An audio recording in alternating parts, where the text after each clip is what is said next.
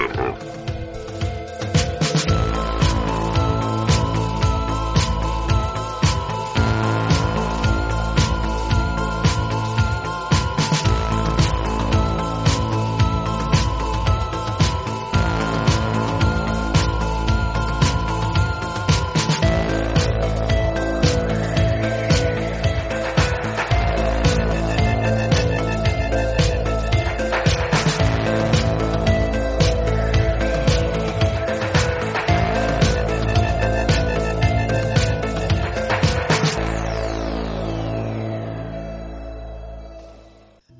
De terror. noches, bienvenidos, soy Salva Valero y estamos en un nuevo programa de Noches de Terror.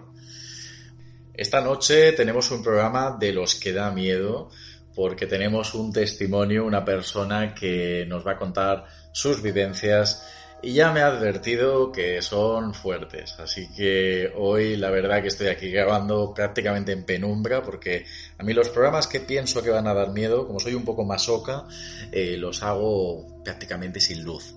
Así que hoy toca testimonio, hoy toca pasar terror. Su nombre es Mary. Mary, muy buenas noches.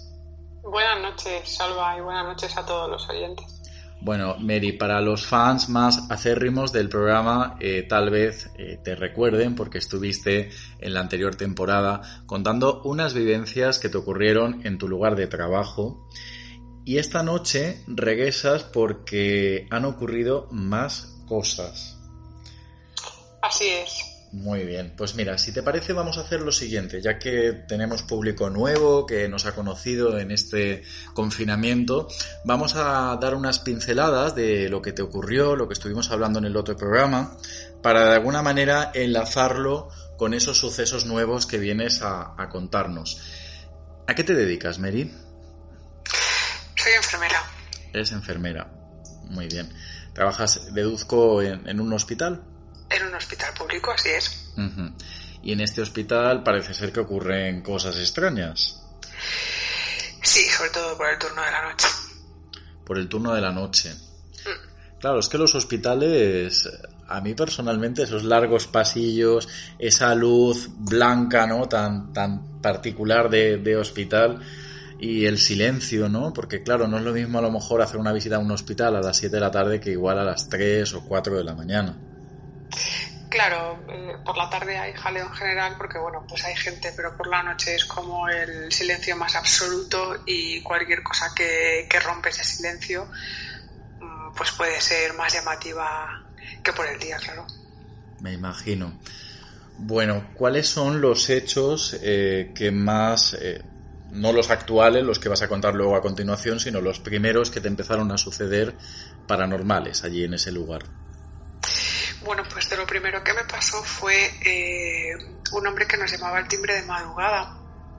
Un hombre relativamente joven, entre 50 y 60 años, eh, que bueno, llamaba pues diciendo que, que, bueno, pues que había un hombre en su habitación, un hombre con una chistera negra y que no paraba de mirarle y le sonreía y que claro que tenía miedo bueno, nosotros al principio pues dijimos, bueno, pues este hombre se ha desorientado, que es bastante habitual en, los hospitales, que la gente se despierte, no sabe dónde está, está desubicada, la medicación, bueno, pues todo un poco, ¿no? Entonces, bueno, le tranquilizamos, se queda más tranquilo y, bueno, pues al rato vuelve a llamar pues con las mismas, que por favor, que le saquemos de ahí, que, le da mucho miedo, que pues que ese hombre que, que le mira, que le sonríe y que, y que le da muchísimo miedo y que, que no puede estar ahí. Bueno, yo acabo mi turno de noche y, bueno, decir que esto es pues, un hombre pues, de 50, 60 años, con ninguna patología así grave previa, él iba a operarse de una rodilla, sin más. Y nada, cuando al día siguiente vuelvo a mi turno de noche, pues este hombre ha sufrido una parada cardiorrespiratoria y ha muerto. Es decir, que era un paciente que mm, os alertaba de que veía a alguien allí en la habitación y, allí no había nadie y justamente ocurrió poco antes de, que él muriera. Eso es, él definía como una, una, figura siniestra, ¿no? Alguien que le daba mucho miedo y, sobre todo pues le decía, no, no, es que está, está ahí sentado y, me mira y sonríe. Una imagen muy siniestra, ¿no? Muy oscura. Y llevaba un sombrero.